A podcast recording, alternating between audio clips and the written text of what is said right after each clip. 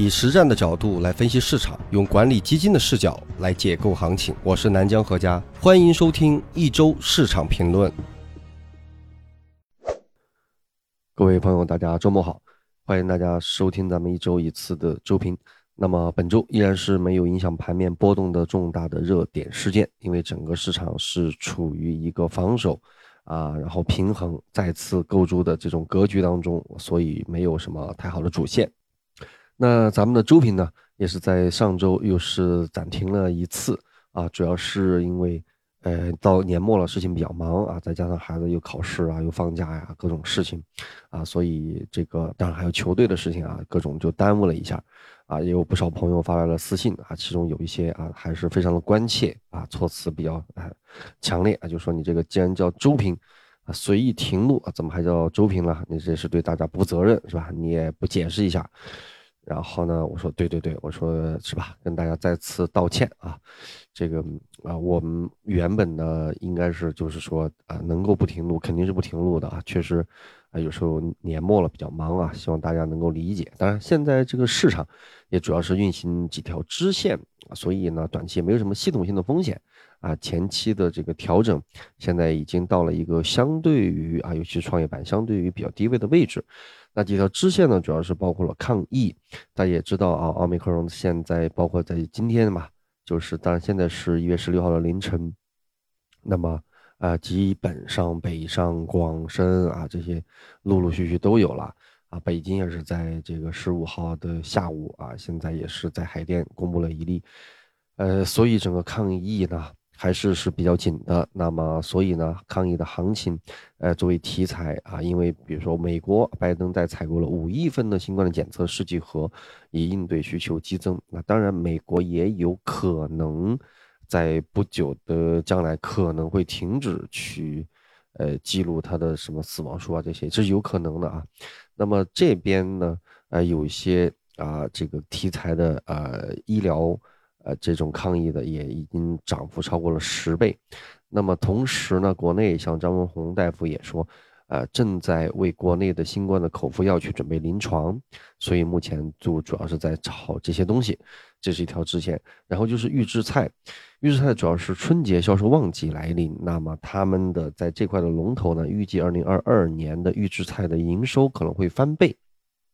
当然，市场现在阶段主要炒的还是一些啊游资的一些品种，啊，比如像是水产啦、什么牛肉啦、啊什么肥牛啊、啊包括什么盒饭啊这些东西，啊，实际上，呃，这个预制菜，嗯，应该说，呃，长期来看啊，还是一个大势所趋。我记得好像是在几年前吧，咱们这个节目。哎，讲过以前说日本的这个趋势，就是当时在河马，当时在河马神仙之前嘛，就日本有好多这种呃上班族啊，到了这个下班回家的时候，既想吃一点自己做的东西，但是又不是特别想去自己才去呃切配菜，所以呢，预制菜也是一个啊应运而生的东西吧。那么元宇宙还是元宇宙产业委员会首批成员公布啊，也是目前是最近是以游资为主啊，机构最好的。基本面最好的，也跟大家在产团里面去分析过。那数字经经济，国务院也是印发了“十四五”的数字经济发展规划。那从整个本周的整个情况看起来呢，最强的是创业板中，这是目前啊连续调整的这将近一个月以来，哎第一次啊是在周的录得的涨幅当中，是创业板中是超过了主要指数。那么所以创业板中是正的一点二一。那最弱的指数是上证五零，是负的二点六一，啊，这个变化也是是吧？咱们每天啊看这个简评能够感觉到，那全市场个股的涨跌的中位数呢，却是负的零点六一。那么这个能看出什么来呢？能看出整个的市场实际还是没有那么的好。平均数呢是正的零点五三，也就堪堪打平，而沪深三百是负的一点九八，三百总体看起来是弱于个股，主要就是因为。部分的个股涨幅较大，使得涨跌幅的平均数是明显强于中位数啊。本周创了新高的是一百三十一家，比上周减少了十家，新低是二十二家，比上周五是增加了十九家。呃，本周新发行的基金的情况要明天才能更新啊。今天因为我明天依然事情 比较多，所以还是在周六的深夜跟大家赶路，有一部分数据还没有出来，明天会给大家放在啊文稿里。从我们跟踪的三零的基金来看。平均的基金本周跌幅是负的零点七七，涨幅最大的是李瑞的东方的新能源汽车混合，是本周是反弹，周涨幅是二点九零，而跌幅最大的呃是肖楠和王彦春的易方达的消费，因为前两周比较好，所以这周呢也是往下跌，是负的四点四九，所以这周再次是一个跷跷板。那同时，我们看到，在本周有两只基金是周误差超过百分之二，分别就是东方新能源汽车混合估算是正的零点六，而实际的跌幅是二点九零，误差是二点三。主要是因为新能源主题基金主要是整个行业的涨幅比较大，导致整个净值的涨幅也比较大。那么，谢志宇的新全合一的 LOF 本周是净值是估算是负的二点九，实际是负零点三三。因为主要是它的十大前持仓比较分散，所以我们估计是进行了部分仓位的调整。而本周更多的基金当中是没有净值创了历史新高的基金。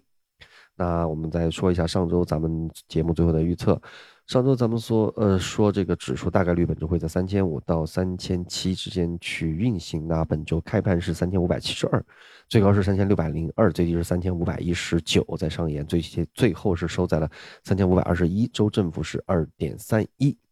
好，接下来咱们宏观、中观、微观来分别的说。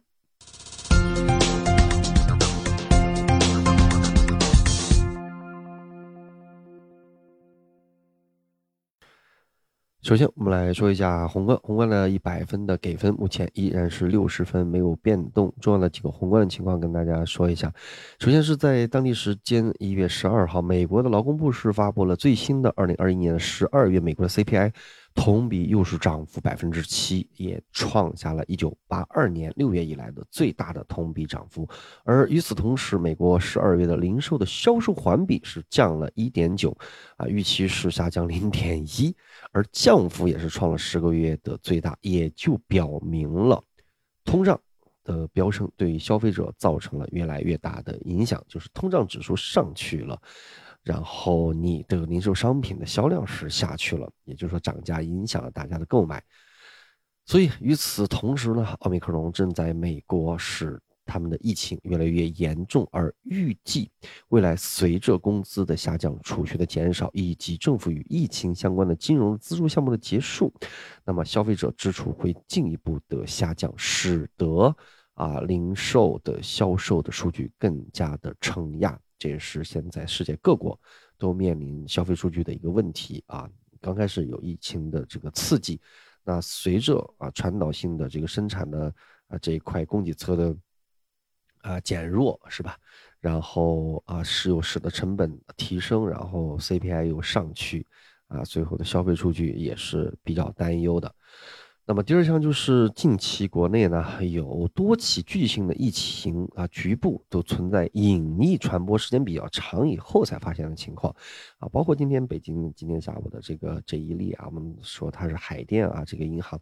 它也没有。呃，说跟外边有接触也没有啊，出入比较外地的地方，但是他因为啊，当然目前我们以官方为准啊，他是因为有些会拆这个国际邮件，因为他是国际部，可能是这个原因啊，所以由于境外压这个疫情输入压力比较大，疫情的输入方式途径是多样化，像我们说北京这个情况，那么另一方面，由于我国的人群的疫苗的接种率高，那感染后出现症状比较晚，症状比较轻啊，也使。导致感染的发现难度大，对吧？因为你打了疫苗，有可能是无症状，那你没有发烧，你就不会去查。那那么这种情况下，可能会产生这个较长时间、难度比较大的这种隐匿性的传播。那么现有的研究和防控就表明，接种了新冠的疫苗能够明显降低重症的风险，也就是说，该感染还感染，但是重症率跟死亡率比较低。尽管过去两年啊，我国的疫情整体的防控取得了非凡的成就，但是我们应该认识到有两个现在比较不利的因素。首先就是像奥密克戎这样的病毒的变种，使得传播的速度越来越难以控制。那么同时呢，这种长时间的我们所谓衣不卸甲啊，使得我们的呃应用高效的防控体系难免会在局部地区出现部分的懈怠。啊，应该说咱们现在啊，这个随着北京啊几大城市的这个陆陆续续的发现啊，包括西安，我们也能看出很多的问题。所以呢，这个疫情从目前来看呢，还是不会结束，好吧？然后就是。呃，财政部的副部长、中央财经领导小组办公室的原副主任朱光耀在一月九号的第六届的新金融论坛上表示说，二零二二年全球经济将继续复苏，而根据国际货币基金组织的预测，二零二二年全球经济增速会达到四点九，而中国经济增长会五点六，而他预计今年四月甚至可能在三月，预计美联储将提高基准利率，预计首次把基准利率从零到零点二五的水平。提升至零点二五到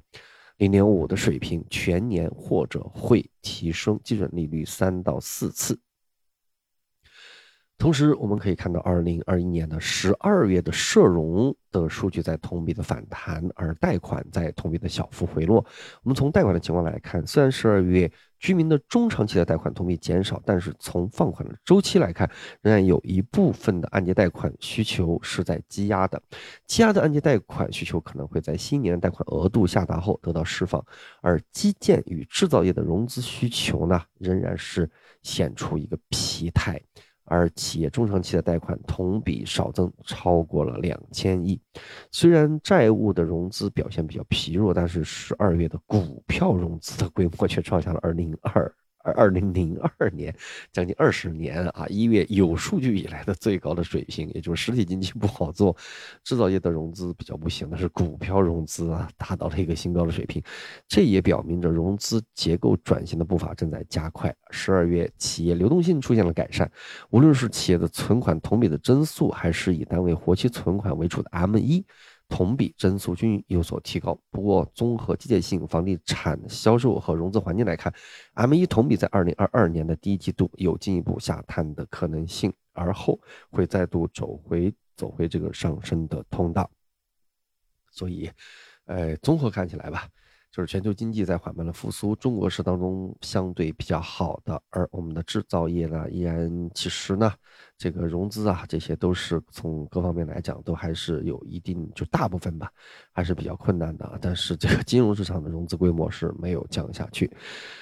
好，然后这个一周的海外，咱们就放在文稿里了。那专业的朋友可以去看一下啊，这是华尔街啊，这些一般啊，对于一周市场啊最新的一个，这是比较专业的一些数据，呃。国内的市场啊，美国的市场主要是我们现在还没有更新啊，所以明天要放在文稿里。国内的市场周一是指数是探底回升，养殖股是走强。那当然了，重要的部分一个是猪在近期的反弹，大家抢跑；第二个就是这个预制菜带动了部分的养殖啊，水产那些。然后就是元宇宙在回暖，新冠检测啊，中药板块是吧？低值进医保。周二，市场普跌，元宇宙、数字货币、强期的前世的题材板块回调。上周上上周咱们讲了这个近期为什么题材比较强的原因，新冠也是逆势走强。周三是明显反弹，盘面全面的修复，啊，题材啦、赛道啊都出现明显的回暖，而地产建材的防守板块出现回调。周四呢，指数再度反包，锂电、光伏又开始回调，中药走弱，白酒也因为消息刺激出现大跌。那么周五是指数继续分化，上证继续走弱，创业板走强，基建，呃，产业链是大跌，盘面只有新冠检测比较强，所以这一周总体来讲是对前期的一个防守的一个打破，啊，打破。注意啊，我们前面说。啊，因为景气周期的这些赛道股啊，这些高景气行业，因为估值比较高，陆陆续续出现了一个多月的回调，而以地产基建链为这个，呃，为主线和银行为主线的防守链，呃，这一个月会相对强一些。那么强完之后，在这周出现了两者的均衡被打破，题材是在一直在当中反复，而从最主流的资金，因为题材不是最主流的资金，题材很活跃，你看有很多涨停，但是它不是最主流。最主流、最大笔的资金依然是大部分的机构所引领的，而绝大部分人啊，非游资啊去追的这些板块啊，所以在这一周呢，我们可以看到这两者之间再次呈现了一个跷跷板，把这一个月以来以防守为主导的这样的行情开始在逐步的打破。这也是为什么我们在前面的这个指数当中，能够看到创业板综合指数在这一周是比较强的原因，好吧？所以呢，本周整个市场的创业板涨，上证跌，是吧？咱们说了啊，这个就是这么一个情况啊。我们从数据分析来看一下市场开户数啊什么的，暂时没有更新，呃，其余数据都比较正常。而机构的视角来看，在卖方评级的。上面依然是没有什么变化，紧急周期、半导体、信息技术的储存期在上行，电解液、正极都在上行，上行了百分之六，光伏的价格指数在上行，机械产量同比在收窄，机床也保持了较高的增速。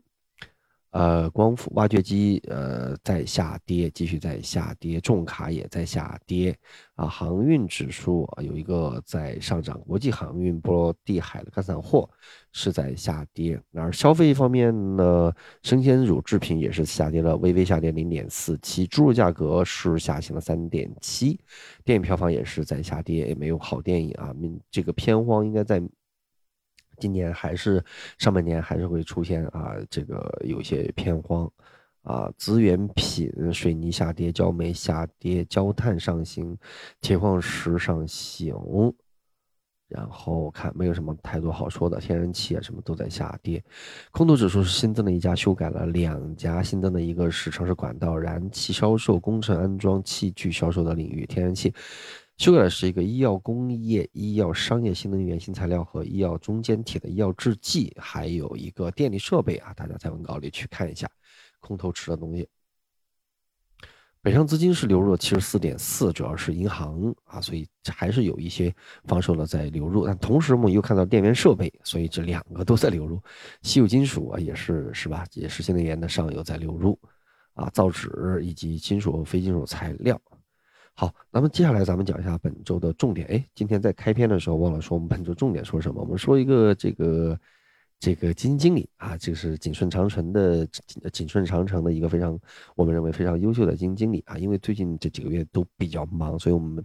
暂停了周中。而周中呢，啊，这个以前一般是讲基金经理啊，讲一些热点的这个啊这个这个当下的事件，所以我们现在啊偶尔会把它合并一下。我们讲一下这个二零二二年，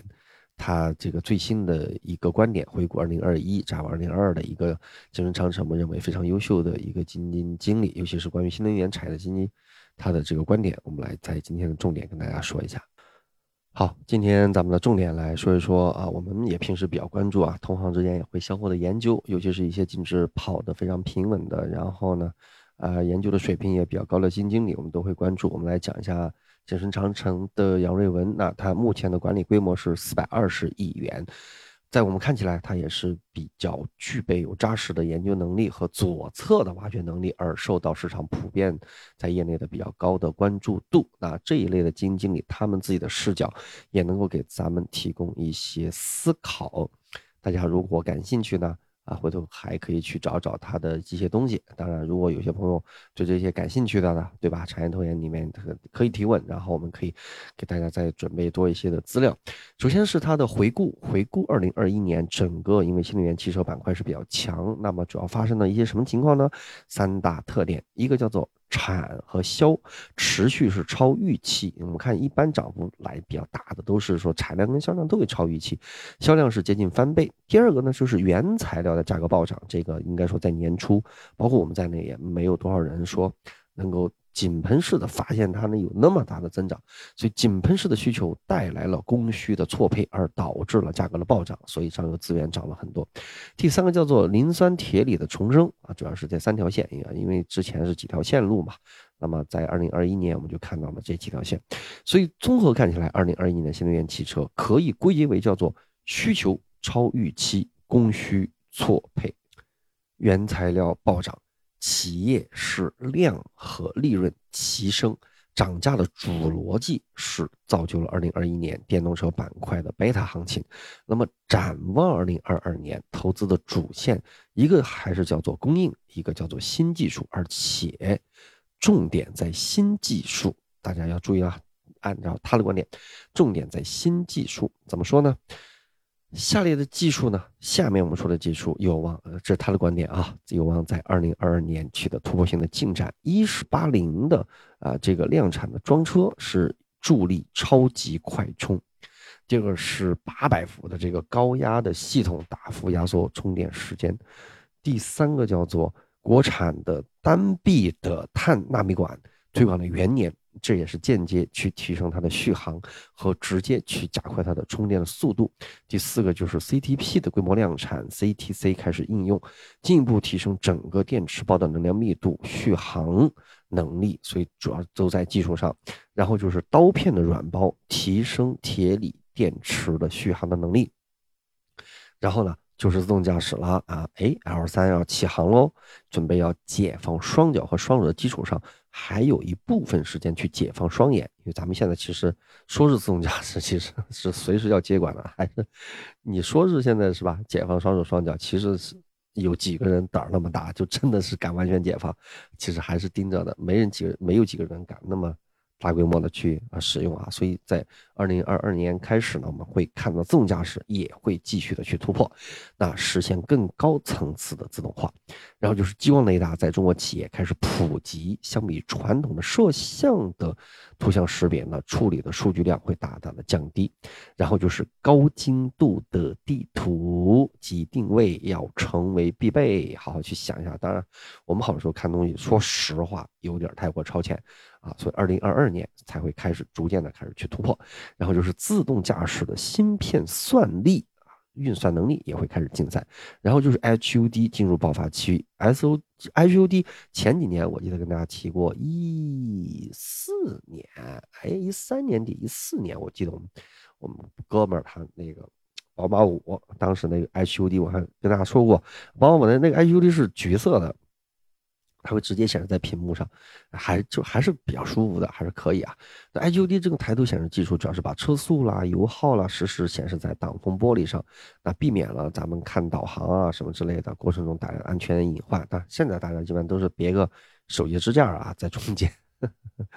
HUD 还是比较先进的，应该说 HUD，我我个人对它的这个观感使用起来的还是比较舒服的。但 HUD 未来会有更大的发展，那这几年陆陆续续，我们前面说的这十个啊，这十个这十个方向啊，在二零二二年这值得非常的值得去关注啊。那么我们继续来总结起来。总结起来呢，新能源产业的未来趋势是什么呢？一是电动化，就是充电一定要更加的快速，续航要更加的持久，驾驶要更加的安全，价格要更加的便宜。哎，是既要又要还要啊，是吧？多快好省还安全。第二个就是智能化，一定是感知更为的精确，决策更为智能，执行更为的快捷，应用更加的丰富。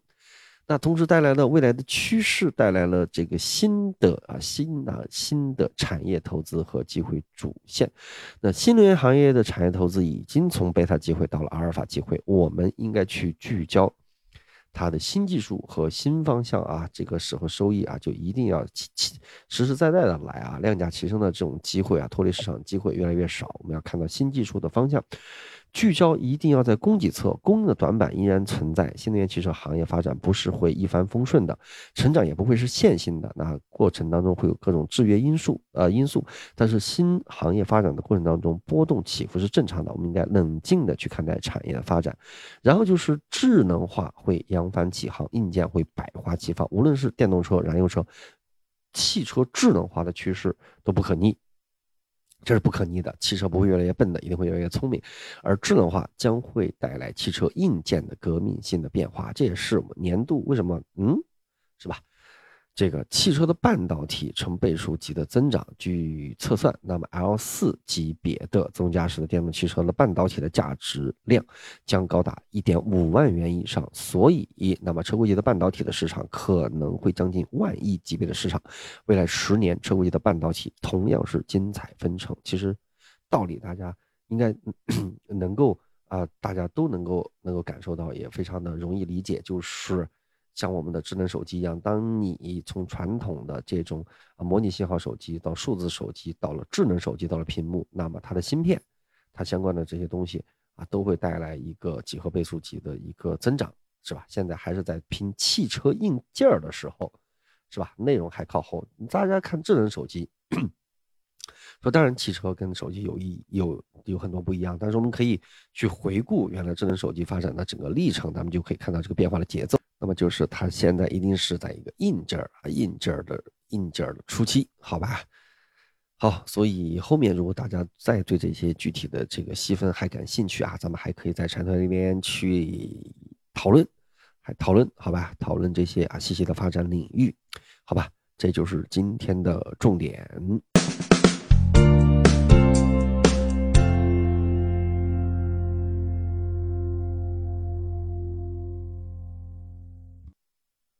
好，接下来咱们开始技术分析。首先，我们还是看上证指数的月线。月线看起来现在出现了一个阴线的状态啊，但是总体来讲还是在一个大的一个震荡的这么一个区间里面，没有太大的问题。二零二零二二年，我们知道有很多重要的事情，对吧？前面咱们也说，马上呃过完年开两会啦，是吧？然后还有更重要的会议啊在后面啊，所以今年出现大幅波动啊，金融市场在目前这几年的。目前这种控制节奏下，我认为出现大的系统性风险的概率是非常小的，所以不用特别的太过担心，啊，主要是在震荡和结构的行业中去寻找机会。周线我们从从这周能够看出来明显的变化，上证指数本周是一个下跌啊，是一个下跌，连续的下跌，打破了前面的这个盘整。那么与之对应的是什么呢？我们来看一下创业板综合指数的，哎。周线完全不一样，还呈现了一个小小的阳线，虽然还是高点比高点低，低点比低点低，但是呈现了一个阳线，跟上证指数的这个结构啊完全不一样，这是两者需要注意的。那上证指数的日线我们看是从这里开始的，是吧？周一周二、周三、周四一个阴线，周五一个下跌，所以上证指数明显是弱了一些啊，弱了一些，所以防守在本周是被打破啊，没有那么强了。啊六十分钟级别当然也很容易看出来了，就是在这个区间震荡，这是这一周开始啊，在这个位置，在这个位置啊，前面中枢在三千我三千五百点啊，在这个中枢的下沿啊，这个中枢的离它最近的一个中枢跟它的关系，它现在是在这个中枢的下方，所以上证指数是跌破了上面一个中枢啊，回到了前面这个啊，从总体看起来还是怎么说呢？日线级别的这个大中枢里边啊，还是在三千四吧。三千四，我估我估计啊，在年前是是是这个三千四百点能够打到这块的概率还是比较低的，我认为是比较低的，就是基本上会在这一块往上吧，三千四百五以上开始震荡，我觉得这个可能性是会比较大一些。那么创业板的这个指数，我们可以看出它的区别啊，创业板指数啊，这周从这里开始。明显比上证变得强一些了，所以这周很关键啊！这周可能是目前的一个变化啊，也是我们在上一周啊说了，在这一块、这一块、这块的变化啊，就是在这块开始顶住了创业板。那创业板指数不仅仅是说创业板指数这么简单，而是指着什么呢？指着它这两年的主要的景气赛道，新能源汽车啊、光伏啊和其他活跃的。因为我们知道这个上证指数它主要靠什么？靠银行撑着。靠地产链撑着，这也是我们说一直我对地产链不是特别特别的看好，啊，我说它是防守板块，当然也有朋友给我们提出了不一样的看法，说，哎，为什么它就不能是进攻板块？当然，如果说地产产业链从现在开始涨，一直涨好几年，走出大牛股，诶，你回头看，你说。它根本就不是防守板块，它就是一个进攻板块。但是我们也只能走一步看一步，对不对？那我们都会对未来有预期，那我就会预计说，那你地产链也许是走不了多远，可能又会陷于平淡。所以我们把它啊归于一个防守板块。当然了，如果你是基于短期、中期，我们每个人可以对它有不一样的定义。所以。创业板综合指数的这么一个指稳啊，所包含的意义不仅仅是说只是两个指数，而是对于整个地产链和银行链是否能够带领市场，低估值能否带领市场。当我们知道，低估值一般在全年当中都很难在全年跑赢成长股啊，跑赢这个高景气但是高估值的股票啊。所以呢，这个风格能否持续，我是表示怀疑的，好吧？啊，这是这个技术分析。那咱们在视频里边再多说几句。好，那么在节目的最后，我看学生选了哪一句话，然后给大家送上一句话。这是查理芒格的一句语，也一句名言：想要拥有一件事物，最好的方法就是让自己配得上它。好吧，然后本周也跟大家分享重点。然后大家如果对这块感兴趣，咱们可以在微博讨论啦，啊，然后也可以在喜马咱们讨论啦。好吧，如果对文稿感兴趣，也可以评论抽文稿。然后另外再次呢。给这个对咱们周平节目支持一直以来支持的这个朋友，再次说一声抱歉。最近啊年末，因为自己的工作的原因，各方面的啊事情啊，我也不能每件事情都跟大家说的很详细啊，因为确实年末比较忙啊，这个包括孩子考试啊什么的，确实，呃上周啊有停啊有停更，然后呢跟大家道歉，好吧，呃然后啊我道完歉啊，我看有。有朋友有评论说啊，你这个知错能改就是好同志嘛。然后呢，你这个一直以来啊，对你印象不错啊，你别把啊，不要毁了自己的人设啊。这里我还是要说明一下啊，我没有什么人设。本来啊，一直以来最这个呃，看咱们微博啊，包括喜马的朋友都应该知道，我本身股票就是野路子啊，最早自己做啊，然后游资，然后到私募，然后啊，偶然机会到了机构。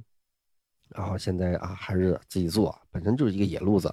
啊，然后咱们做这个节目呢，其实呢，就是想说，能够从自己的这种经验和视角，啊，去解构这个市场，啊，去给大家提供多一个视角，啊，谈不上权威，啊，现在这种啊大的这种背景之下，其实呢，啊，有很多东西大家知道，时政东西不能碰，金融市场也不能碰啊。我看，啊，这个任泽平老师啊说这个。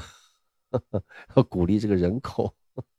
要这个要鼓励生孩子，要发钱什么的啊，也被禁言啊。现在其实呢，嗯，怎么说呢？这个舆论环境呢，是吧？呃，共同富裕的背景下呢，啊，这个啊，各方面的管控都在加强啊。所以为什么现在也说的越来越少？确实大家要理解啊。就我看微博上有一个朋友说的特别好啊，说当你微博是几十个人、一百个人的时候，你想说什么就说什么；当你有一千个人的时候，哎。你已经会稍微注意一点点啊，你不能随便的说什么。当你有一万个人的时候呢，你就非常谨慎了。你一定是为了 好多人在说些什么。当你有十万人的时候，你会非常的谨慎。你知道绝大部分都不能胡说。我们我我们这里咱们这里说的是真粉啊，不是说 买的好多什么几百万的粉，评论几条那种什么那种都假的啊。就是你真正有。几有几十万粉其实很不了的，呃，就是很了不得。你有百万粉的时候，说这个号可能不仅仅是你自己的了，对吧？你可能会会会非常非常非常的谨慎。当你有千万或者更多上亿啊，那当然是超级艺人才能达到，咱们是永远达不到这个量级啊。但是就说本着啊每一次微博的发言啊，每一次起码咱们节目都是本着说啊自己啊能够从啊自己。几个比较小的角度啊，去看待这个市场，给大家仅仅是做一个啊参考而已啊。我们要做的事情啊，会啊一直啊会做下去啊，这也是自己对这个事情的一份责任啊。好多时候你说呃这个停更的问题，你说你怎么就停更了，对吧？你这么负责任啊，我又能怎么说呢？我难道我把我生活当中的每一件事情啊，每一次啊自己遇到了困扰，或者说我自己。这个是吧？要处理很多的这个这些麻烦什么的，我难道也要跟大家去啊非常仔细的去说一通吗？对吧？有时候我能做到，我当然会做啊；做不到的，确实是啊，有些时候是力不能及。希望大家能够理解啊！再次给关心咱们呃周平的朋友啊致歉，好吧？现在是一个人民的时代啊，一个共同富裕的一个时代，是一个。啊，人民的意见高于一切的时代，是一个你可以在网上，你看不惯你就怼，为什么？咱咱们成本低嘛，咱们普通人成本低，对吧？对方是啊有名的人是吧？对方是吧？你立什么人设啊？你人设塌了，踩死你活该，对吧？就是这么一个时代，所以我从来不立人设啊，我也不是什么好人，对吧？我也没什么人设，别跟我爬高，我我没有人设，好吧？所以 也是跟大家啊，好久没录周中吧，聊聊心里话，大家相互体谅吧。现在这个疫情啊都不容易，我们看到了各个城市的这个防疫啊，这个再次上升啊时期的这个国运啊，也有很多在局部地区也会也会有很多的困难。这么大个国家啊，好事不出门是吧？那么多的。那么优秀的那么多那么多在默默在各自关键的岗位去奉献的那么多的人，啊，嗯，没有人去关注他们，而一件坏事就会，啊，就会呈现很多的破坏性的这种效应，让你心里充满了愤怒，啊，所以更多的时候，我还是希望啊，大家都能够相互体谅，大家都能够在这么一个经济啊、疫情啊都在比较关键又比较困难的时期，大家能够相互体谅，希望大家都能够过得更好。同时，年终也要跟大家提醒啊，昨天我在啊，我偶尔翻朋友圈，我们的大夫朋友啊，成都的大夫朋友，他发了一个说。